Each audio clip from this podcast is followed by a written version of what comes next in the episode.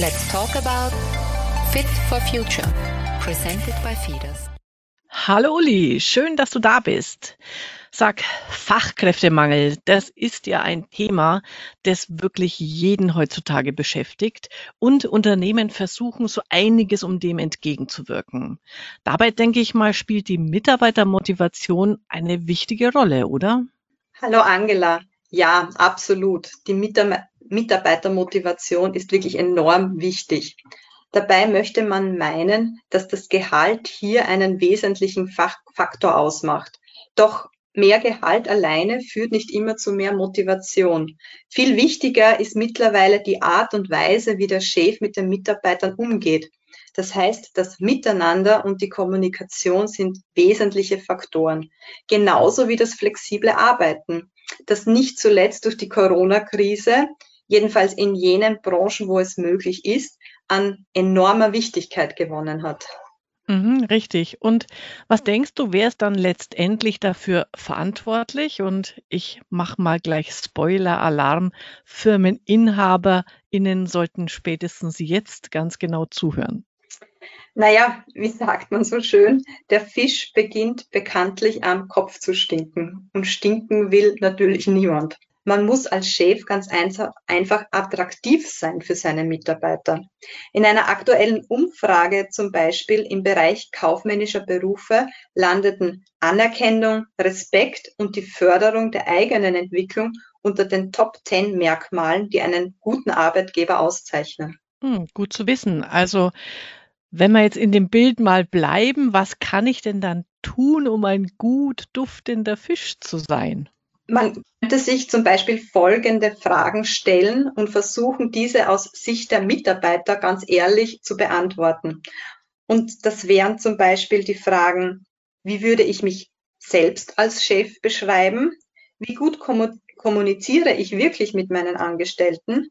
Und wie gehe ich mit Alltagsstress, den Wünschen und den Interessen meiner Mitarbeiter um? Hm, gute Fragen und zusammengefasst anders gefragt, wie gern hätte ich mich selbst als Chef?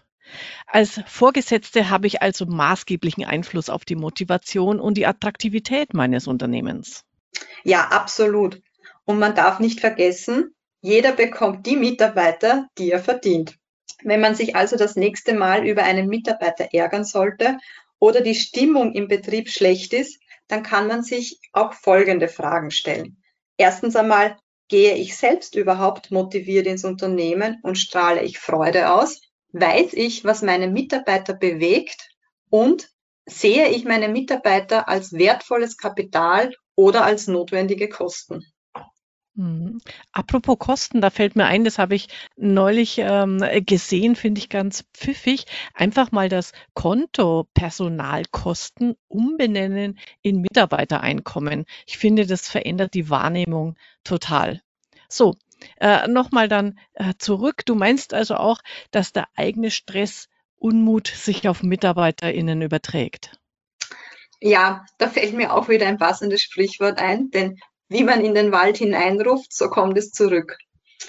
Da kann ich einen Tipp mit auf den Weg geben. Wenn man zum Beispiel am Morgen in die Firma kommt, sollte man davor die Mundwinkel eine Minute ganz fest nach oben zu einem Grinsen ziehen, denn dadurch senden die Nerven Signale ans Gehirn und äh, das Gehirn weiß dann, mir geht es gut, also entspannen und gut drauf sein. Ah, das ist ein klasse Tipp. Den werde ich auch übernehmen. Denn letztlich muss man ja auch mal sagen, mein Gegenüber kann in der Regel nichts für meine schlechte Stimmung, also darf ich auch, auch das nicht am anderen auslassen. Ganz genau. Was ich noch sagen möchte, ist, ähm, ein weiterer wesentlicher Faktor ist auch die ausreichende Wertschätzung. Der Chef muss sich für die Mitarbeiter interessieren und ihnen das auch tatsächlich zeigen. Denn warum sollte sich ein Mitarbeiter für jemanden anstrengen, der nicht wertschätzt oder sich gar nicht einmal für ihn interessiert?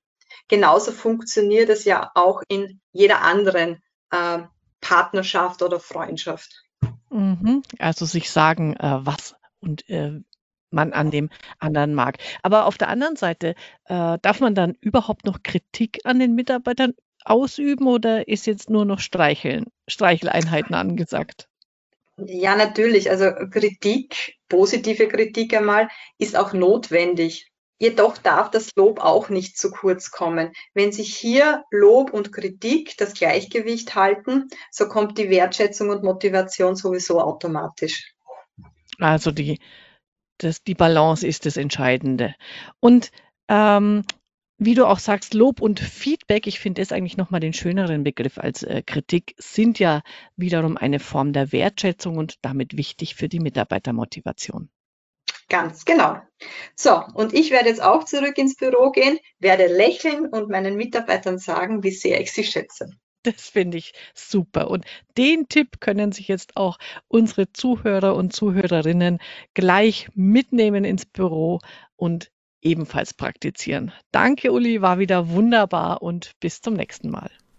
Wer jetzt noch Fragen hat zu diesem Thema, der kann sich einfach an die FIDAS Steuerberater Österreich wenden unter www.fidas.at.